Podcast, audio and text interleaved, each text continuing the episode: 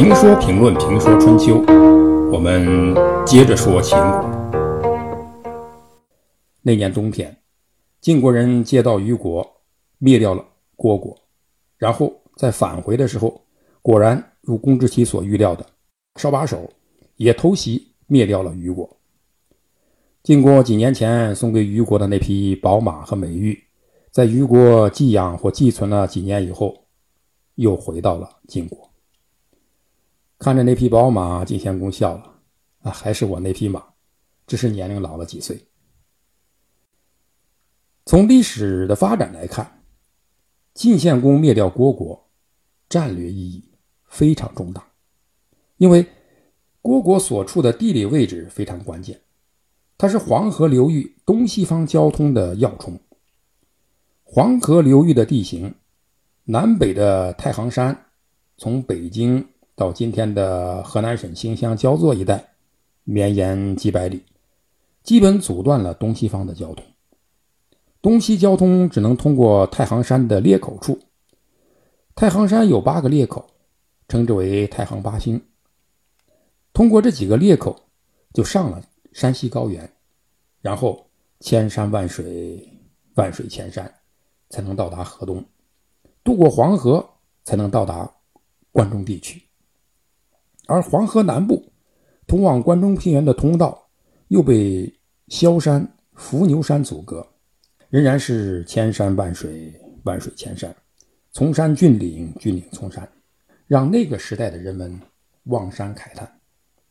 愚公移山只存在于预言之中，因此东西的通道主要是沿黄河的河谷地带，但是这个河谷又被萧山所压迫。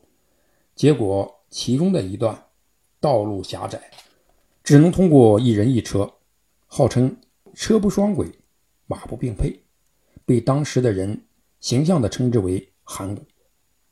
函放东西的匣子，像放东西的匣子一样狭窄的道路，用今天的话说，就是一线天。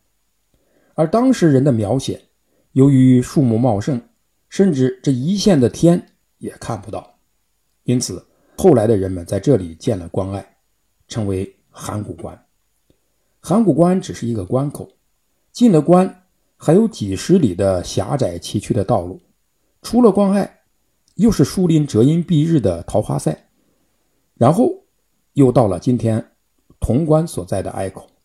因此，虢国所在的萧韩之地是东西沟通的要道。那时。那是秦国通往中原的唯一通道。晋国比秦国先一步控制了这一地带，就卡住了秦国东进的通道，使秦国不能出关到中原称雄。而后来，晋国分裂成三家，秦夺回了这一地带，也就将东大门的钥匙掌握在自己的手中。当然，这是后话。由于中国历史最初的一千年。都城不是在西安，就是在洛阳，因此连接两地的这个关隘就成为最重要的关隘，是当时名副其实的天下第一关。